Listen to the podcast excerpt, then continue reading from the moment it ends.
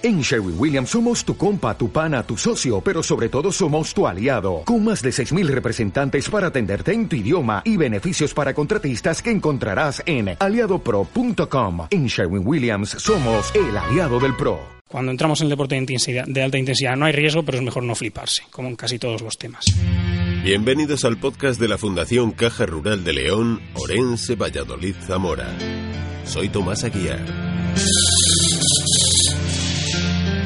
La Fundación Caja Rural patrocinó con el Hospital Recoletas Zamora la jornada de riesgo cardiovascular en el deporte que forma parte de los foros de salud de la opinión El Correo de Zamora. La cita tuvo lugar en el campus Viriato y en ella participaron el jefe del Servicio de Cardiología del Hospital Recoletas Zamora, José Luis Santos, el fisioterapeuta y profesor de la Escuela de Enfermería de Zamora, Alberto Fidalgo, y Javier Pérez, preparador físico y licenciado en Ciencias de la Actividad Física y el Deporte.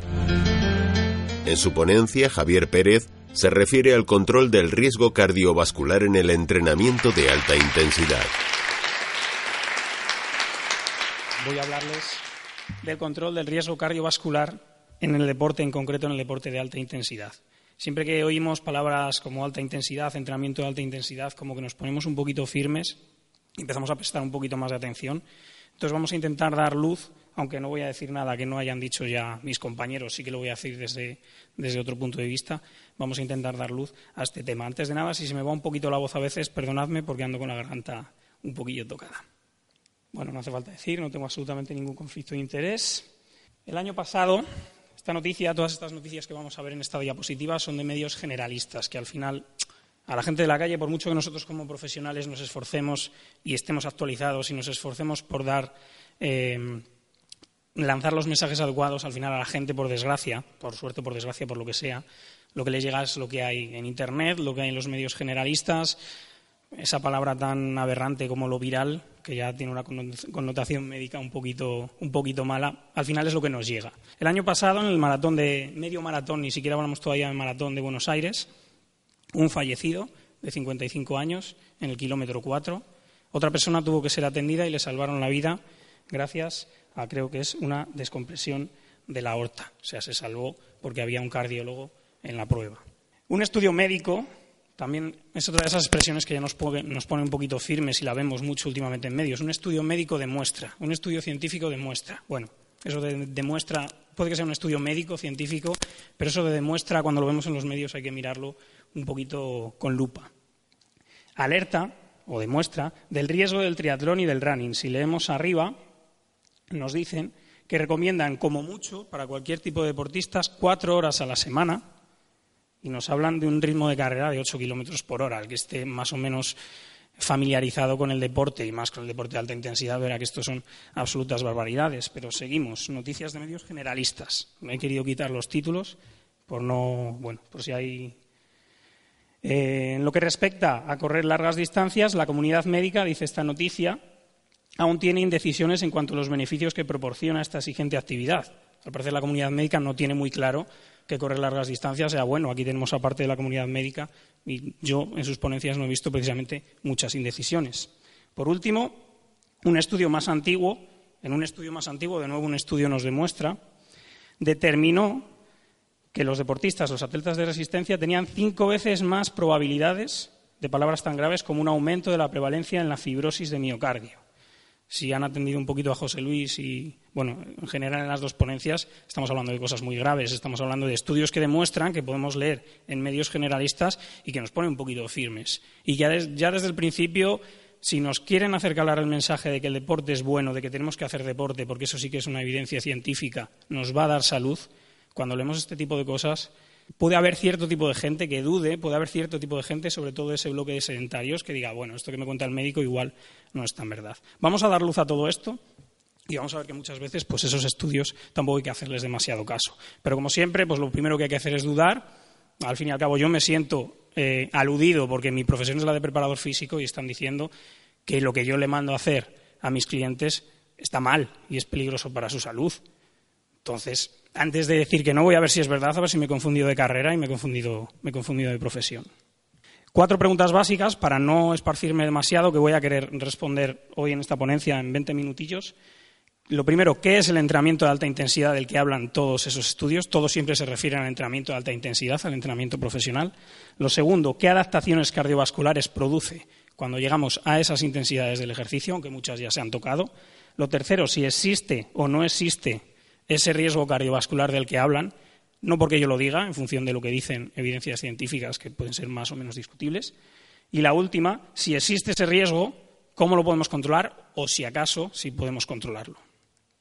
Si dividimos a la población en función de la cantidad de ejercicio físico que hacen, tenemos tres grupos, tres bloques bastante claros. Tenemos, ya los hemos visto, el bloque de sedentarios, la gente que no hace ningún tipo de ejercicio, que no tiene un estilo de vida activo, pues el sofá, la cerveza, los fines de semana sentado viendo películas o con los amigos, el que no te mueves, vas en coche a trabajar, a veces por obligación, trabajas sentado, a veces por obligación, pero en tu tiempo de ocio tampoco te mueves demasiado. Tenemos el bloque de población, que lo he colocado en azul y no en rojo por algo, que es la población físicamente activa, que tienen un estilo de vida activo, no hace falta que sean deportistas y que se pasen todo el día haciendo deporte, incluso no tienen por qué practicar ningún deporte, simplemente se mantienen activos en su vida. Y por último, este bloque que ahora nos interesa tanto, que es del que hablan todos estos estudios y todos estos artículos que leemos en medios, que sería el bloque de la alta intensidad, el deporte profesional. Antes de seguir, vamos a poner ciertas cosas claras. Lo primero bueno, antes me he quedado, ya lo hemos hablado, sedentarismo es una zona de riesgo a niveles eh, de la salud prácticamente a todos, simplemente por ser sedentario, no creo que, se me contradiga. Los índices de padecer directa o indirectamente, no casi cualquier, pero un montón de enfermedades son mayores, simplemente por el hecho de ser sedentario. Por el mero hecho de ser activo en tu vida, todo lo contrario, tu vida va a ser más saludable. Esto estamos hablando de cosas que por suerte ya han calado y ya asumimos y poco a poco en la sociedad pues se van, se van asimilando. ¿Pero qué pasa con la alta intensidad? Pues no lo tenemos muy claro, porque unos decimos que está bien y estamos diciendo que el deporte está bien, otros nos están diciendo que no está bien, que tenemos que correr, bueno, como mucho cuatro horas y encima cuéntalas, que si corres cuatro y media ten cuidado.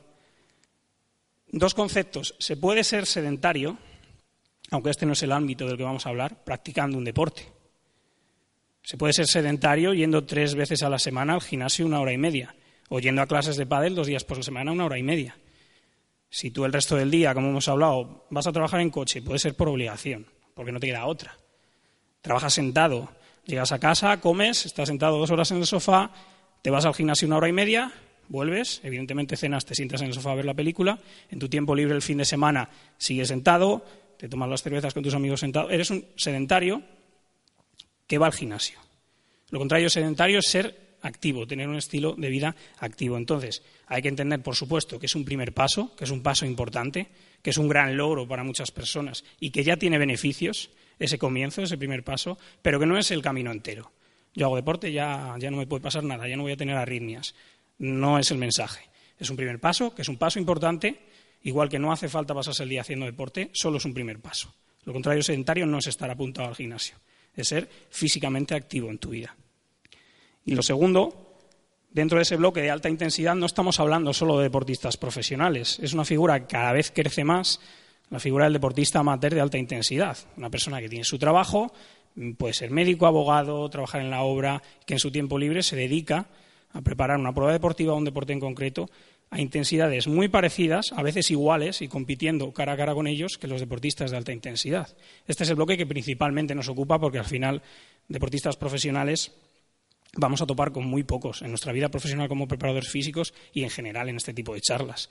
Pero deportistas amateur que, que, entrenen o que quieran entrenar a alta intensidad, que es a los que más puede influenciar este tipo de información, sí que vamos a topar con bastantes. Entonces, es lo principal que nos ocupa. Pero que no se preocupen para nada los sedentarios de esos riesgos de la alta intensidad, porque la alta intensidad de la que hablan los estudios es algo muchísimo más alto de lo que tú te piensas. O sea, eso lo vamos a ver ahora. Por eso los sedentarios no tienen que tener absolutamente ningún problema. Todos estos mensajes que nos mandan a veces los medios, que siempre hablan de la alta intensidad, esa alta intensidad es algo mucho más alto de ese sofocón que te pegas corriendo cuesta arriba de vez en cuando. Es algo que va mucho más allá. Entonces, ya de principio, no nos preocupemos. Intensidades del ejercicio, esto es algo que, eh, como cardiólogo, como rehabilitador, mis compañeros, como preparadores físicos, si alguien tiene nociones de entrenamiento, controla bastante. No me voy a parar mucho porque sí que son conceptos un poquito de fisiología, pero para definir bien lo que es la alta intensidad, nosotros básicamente, cuando hablamos de adaptaciones cardiovasculares, de los cambios que el entrenamiento va a producir en tu corazón. Evidentemente, si estamos diciendo que el ejercicio es malo para el corazón, es porque algo le pasa al corazón cuando hacemos ejercicio que antes no le pasaba. Algún cambio hay ahí. Entonces, hasta que no lleguemos a ese umbral que produce cambios en el corazón, no tenemos nada que preocuparnos, porque sí, el ejercicio, como hemos visto antes, produce cambios físicos y fisiológicos en el corazón. Hace que crezca, muchas más cosas que ya hemos visto y que veremos luego. Pero de principio, hasta que no lleguemos a ese umbral, nuestro corazón va a seguir igual. Cuando lleguemos a ese umbral, esa zona que tenemos ahí como R2, R3, un poco verdosa amarillenta, es cuando empezamos a hablar de cambios cardiovasculares. Nuestro corazón va a crecer, va a, en, en definitiva, a desarrollar cierto tipo de adaptaciones. ¿Qué es ese umbral anaeróbico? Bueno, los que entrenan saben que hay una relación directa entre la intensidad del ejercicio que haces y las pulsaciones que marca tu pulsómetro o lo rápido que va tu corazón. Es una relación directa. Si yo corro más rápido, mi corazón va más rápido. Si yo pedaleo más rápido, mi corazón va más rápido. Entonces, lo primero son unas pulsaciones altas, pero no todos controlamos las pulsaciones. ¿Qué es un umbral anaeróbico? Pues cuando tú juegas un partido con tus amigos y te empiezas a sofocar, te estás pegando un sprint y ya el cuerpo te dice, para, que esto ya no es divertido, que esto empieza a molestar y para mantener la intensidad tú te paras. Eso estás empezando a entrar en esa zona.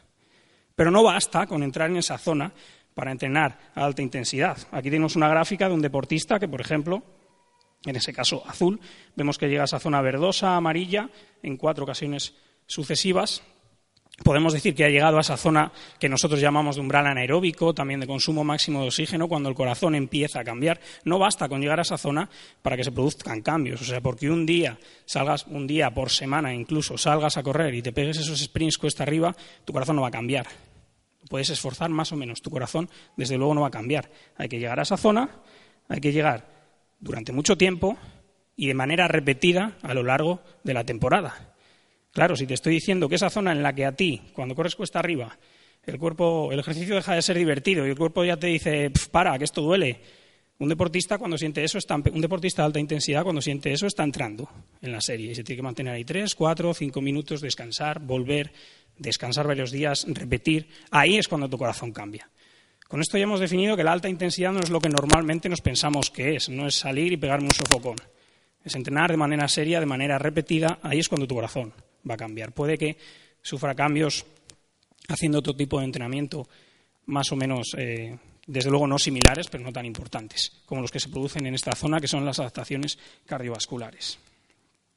En esa zona, esas adaptaciones cardiovasculares, que ya se han, ya se han tratado antes, desde luego son todas buenas por lo menos desde el inicio, o a lo que nosotros nos cuentan como profesionales, a lo que nosotros nos dicen los estudios fisiológicos. Se ha hablado antes de la bradicardia, que es la más mediática, todos nos acordamos de las pulsaciones en reposo de Miguel Indurain, que no sé si estaban por 35 pulsaciones por minuto.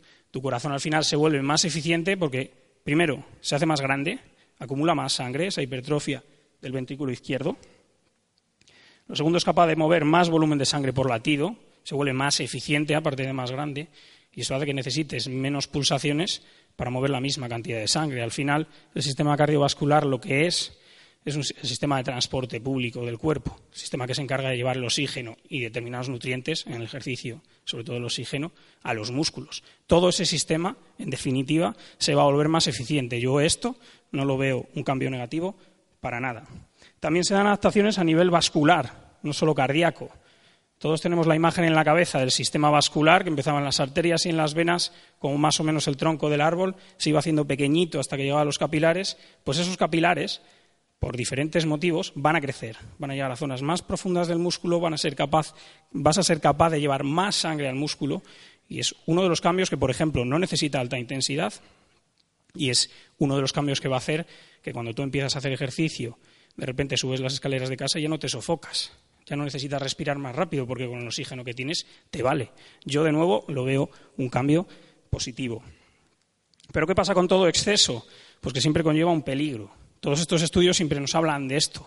Esta diapositiva, que no es mía, todas las diapositivas que estoy poniendo tienen la referencia, nos habla en definitiva del estrés oxidativo.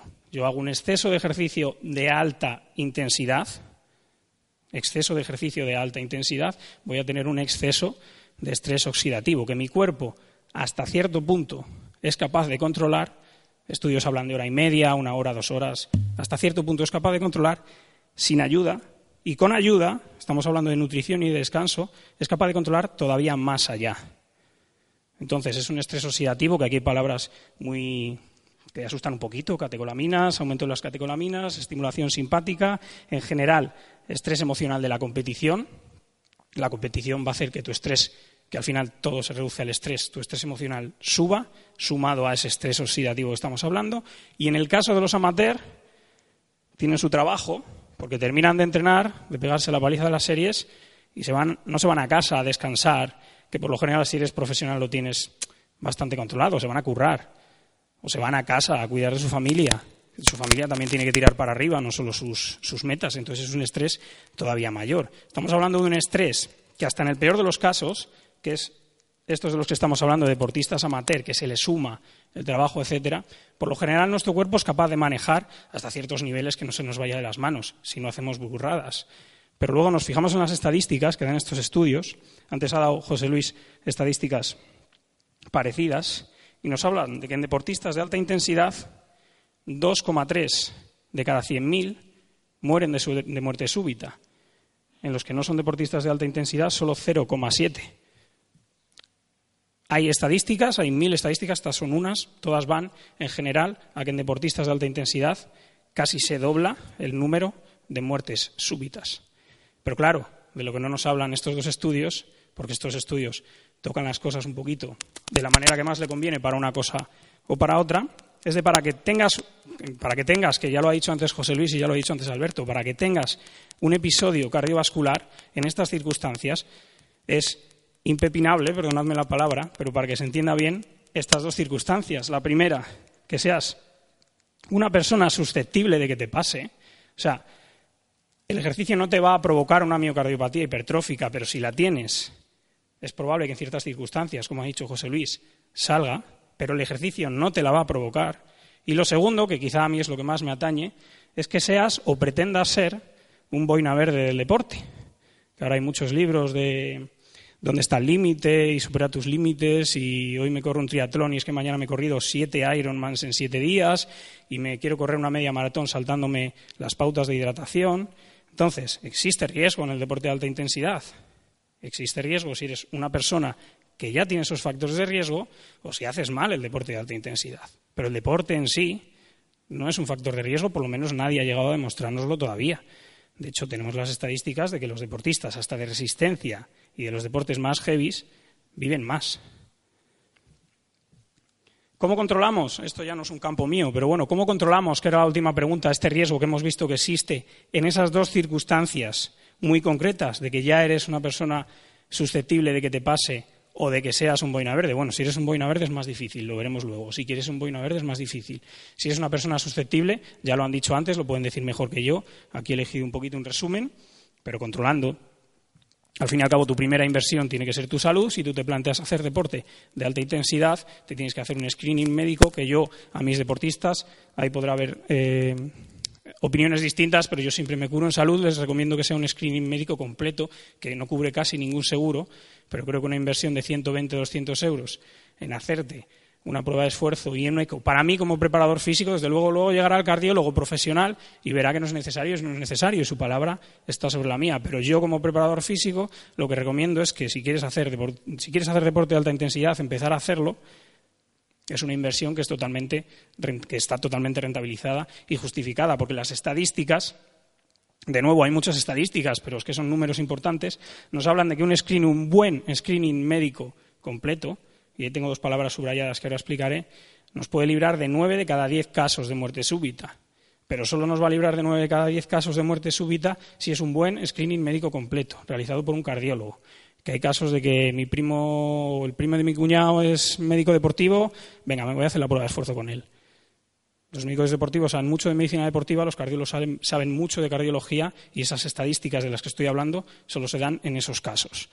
No en que me hago una prueba de esfuerzo, pues eso, pues, sin querer involucrar a nadie. Eh, mi colega es presidente de la Federación de Fútbol, pues me voy a poner yo a pasar las, las revisiones. Esos casos van aparte.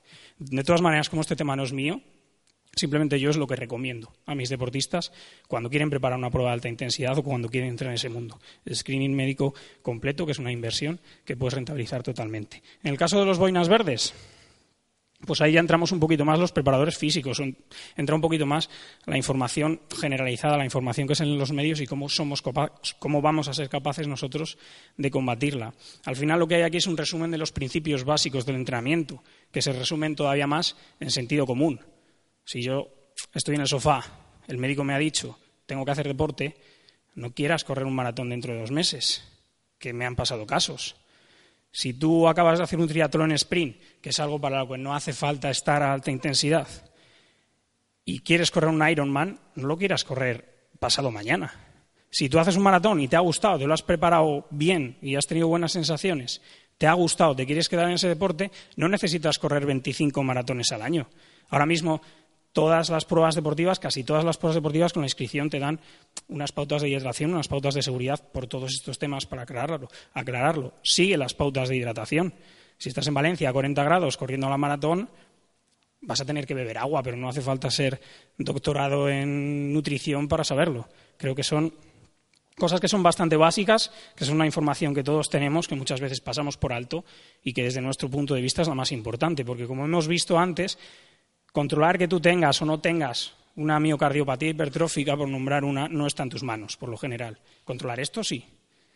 Entonces, el único riesgo que yo veo en el deporte, en el deporte de alta intensidad incluso, es no controlar este tipo de cosas. Desde el punto de vista de los entrenadores, antes hablábamos nosotros en una charla que teníamos antes de que el deporte realmente, y a estos niveles también, está en manos de cualquiera. Tú vas a la tienda de nutrición que tiene el monitor de tu gimnasio, y también lo he visto, que no tiene ninguna titulación porque tiene una tienda que vende sus proteínas y sus cosas, y te pone un plan de entrenamiento para preparar tu primer triatlón. Entonces, son cosas básicas, son cosas que todos controlamos y son cosas que muchas veces pasamos por alto y son las más importantes. Ayudas ergogénicas, porque todos los ciclistas o todos los que se aficionan al cicloturismo tienen que tomar cafeína. La cafeína hace 10 años, o 12 años, no lo recuerdo exactamente, estaba en la lista de sustancias prohibidas, salió de la lista de sustancias prohibidas y ahora al parecer, claro, si estaba en esa lista es porque mejora el rendimiento. Si ha salido de esa lista es porque no es peligrosa. Todos a tomar cafeína. Y antes de correr eh, la carrera de cross country de mi pueblo, me tomo un café. Cuando me voy a hacer el calentamiento, cuando termino el calentamiento, me tomo un Red Bull y, como lo ha dicho no sé qué ciclista en YouTube, me guardo una botella de Coca-Cola para la última vuelta y acabas puesto de cafeína hasta arriba y luego, oye, Javi, que el pulsómetro me ha dado 135% de, de frecuencia cardíaca máxima, en, porcentaje, 135%. ¿Qué has hecho? No, nada, no sé, bueno, voy a ir a que me lo mire el médico. Lo he dicho antes, cosas básicas, cosas que podemos controlar de manera muy fácil y básicamente, pues con estos temas, cuando entramos en el deporte de, alta intensidad no hay riesgo, pero es mejor no fliparse, como en casi todos los temas. Total, que como conclusiones, cuatro conclusiones cortitas, que ya las hemos dejado claras. Es totalmente falso que el deporte de alta intensidad sea por sí mismo un factor de riesgo cardiovascular. Totalmente falso. Que cualquier tipo de deporte, incluso el más intenso, sea por sí mismo un factor de riesgo cardiovascular si lo haces bien. La segunda, si ya estás dentro de un grupo de riesgo, es posible que el deporte de alta intensidad vaya a provocar un pequeño pero notable aumento de que sufras un episodio. Si ya estás dentro de un factor de riesgo, sigues estando dentro.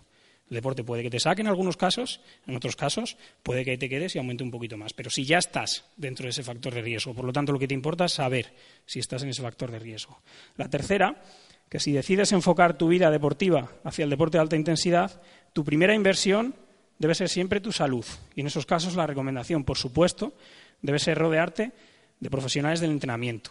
En estos casos el trabajo multidisciplinar, incluso en algunos casos un nutricionista es recomendable, no tienen por qué ser todos, pero desde luego, tu primera inversión, antes de pensar en bici, en una dieta, en no sé qué, tiene que ser tu salud. Tienes que ver si estás bien para realizar ese tipo de deporte, irla controlando periódicamente, porque una bici, ahora mismo de triatlón, quien no tiene una bici de 3.000 euros prácticamente que hace triatlón y una prueba de esfuerzo son 200 euros, que es lo que pagas al año al gimnasio, por ejemplo, y los beneficios que te va a dar el gimnasio como triatleta no están ni siquiera cerca de lo que te puede dar esto.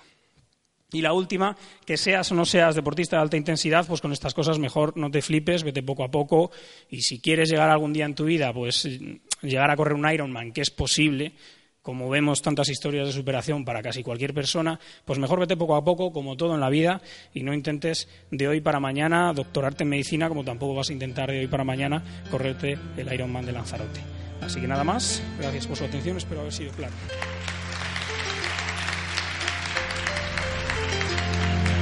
Más contenido sobre Caja Rural de León, Orense, Valladolid y Zamora en cajaruraldigital.com o Fundación Caja Rural de Zamora.es. Soy Tomás Aguiar. Les espero en la próxima entrega de este podcast.